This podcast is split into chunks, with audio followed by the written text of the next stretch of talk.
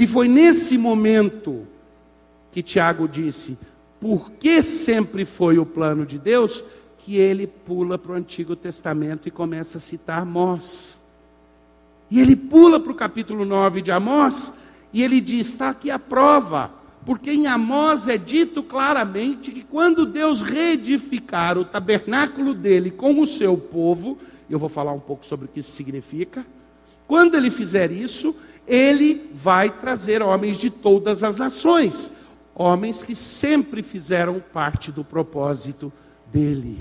O propósito de Deus sempre incluiu os gentios. Os judeus não foram chamados como projeto inicial depois abandonados. Não, eles foram chamados como ponta de lança, como cabeça de ponte, mas o projeto de Deus sempre foi que pessoas de todas as raças, tribos e nações viessem a Ele e vivessem salvos por Cristo, glorificando a Ele. E é isso então que Tiago vai citar. Ele baseia nas palavras do profeta Amós para mostrar que a promessa é para todos.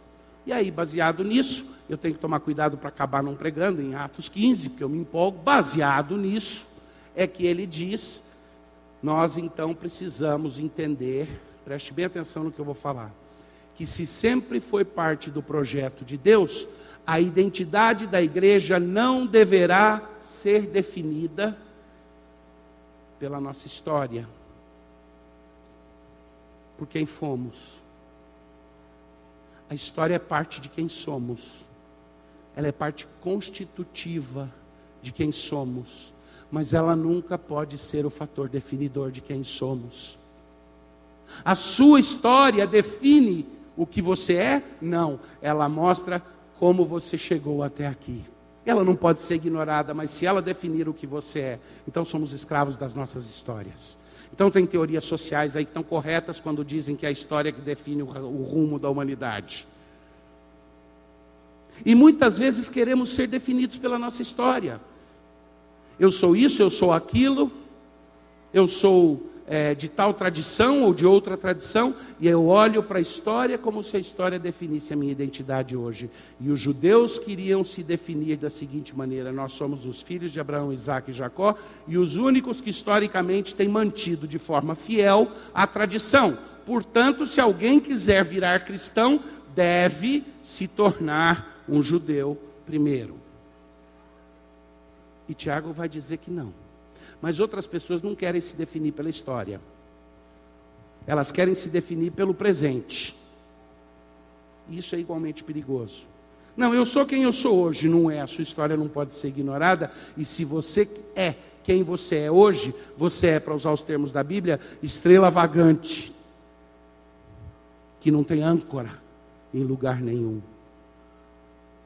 Mas espera aí, se minha âncora não é o passado e a minha âncora não é o presente, bom, já entreguei, né? Qual é a âncora que Tiago sugere para a igreja que seja o fator de definição da identidade da nova comunidade cristã? É o futuro, é quem Deus quer fazer, é quem Deus está fazendo. O que define a sua identidade verdadeira é Cristo, com quem você vai ficar parecido. É o teu futuro que define quem você é para o cristão, porque é o que vamos ser, e é certo que vamos ser aquilo que Deus quer. Eu sei que olhando no espelho, um dia eu vou ver um Davi que parece com Jesus Cristo. E às vezes eu até já começo a ver pequenos pedacinhos, ainda que eu reconheça que são muito pequenininhos. É o futuro. Para os teólogos aqui no nosso meio, nossa identidade é definida escatologicamente. O plano de Deus e o projeto de Deus é que definem a nossa identidade como crentes, no âmbito individual e no âmbito da igreja. E é por isso que Tiago vai lá para Amós e fala: sempre foi o plano de Deus que ele juntasse para si um povo. Sempre foi o plano de Deus que os gentios fariam parte da comunidade da fé. Como resultado, então, o Concílio de Jerusalém resolve que eles vão usar de sabedoria bíblica, eles vão entender que os muitos fatores, eles não vão reduzir tudo a nada, não vão dizer é só uma questão teológica, é só uma questão cultural, é só uma questão missional, eles vão levar tudo em conta eles vão estruturar de uma forma ordeira, estabelecer alguns princípios, mas todos eles visando o que a igreja vai ser. E o que é que a igreja vai ser? Amós nos ajuda, não é à toa que Tiago busca exatamente em Amós. Vamos então voltar para o texto de Amós que eu comecei, comecei lendo. Em primeiro lugar, Amós está calcado na ideia de que existe um plano eterno. E eu não estou falando aqui de diferenças de sistemas axiomáticos. Eu não estou falando aqui da diferença entre quem diz eu sou um seguidor desse tipo de teologia ou desse. Eu estou falando do que a Bíblia diz. A Bíblia diz com toda clareza que a ação de Deus é calcada num plano dele e num plano de longo prazo, num plano eterno, num plano com raízes fora do tempo e do espaço. Para mim, é confortável colocar a coisa mais ou menos assim. E eu espero que você me acompanhe e julgue isso em relação à Bíblia e não às tradições.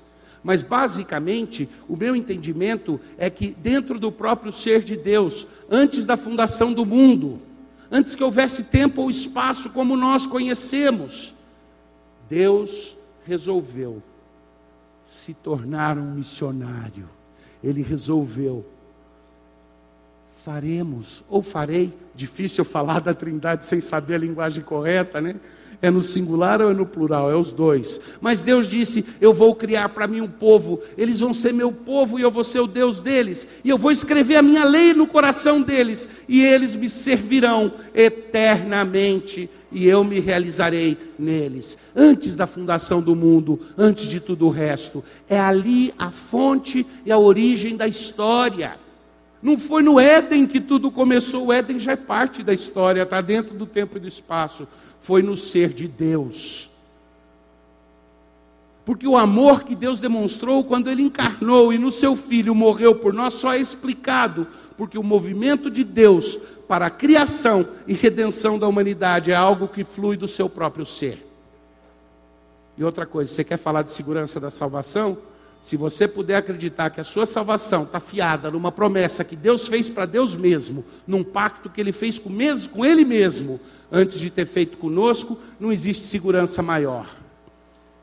E eu creio que é ali que está calcada. Deixa eu ler para vocês algumas passagens onde isso é dito claramente. Em Jeremias, no capítulo 24, 7, a gente escuta a expressão maravilhosa: Dar-lhes-ei coração para que, me, para que me conheçam, que eu sou o Senhor, eles serão o meu povo e eu serei o seu Deus, porque se voltarão para mim de todo o coração. Essa ideia, eu serei o seu Deus, eles serão o meu povo. Mas ela aparece de forma mais ainda óbvia em Jeremias mesmo, e é nos profetas que ela é desenvolvida de forma mais forte, mas ela permeia as escrituras de cabo a rabo. É, em Jeremias no capítulo 31, porque esta é a aliança que firmarei com a casa de Israel depois daqueles dias, diz o Senhor na mente lhes imprimirei as minhas leis, também no coração lhes escreverei. Eu serei o seu Deus e eles serão o meu povo. Olha que bonito, que gostoso a forma como Ezequiel expressa isso, o Espírito Santo falando por intermédio de Ezequiel. O meu tabernáculo, a gente pensa em tabernáculo no sentido físico, mas o sentido físico é a casa para guardar alguma coisa dentro. É igual você olhar para a cafeteira e falar, está ali o meu café. O invólucro é relevante porque ele está segurando o café, mas você se refere ao invólucro pelo que ele tem lá dentro. Mas tabernáculo significa habitação, e o uso bíblico de tabernáculo é a habitação de Deus no meio do seu povo.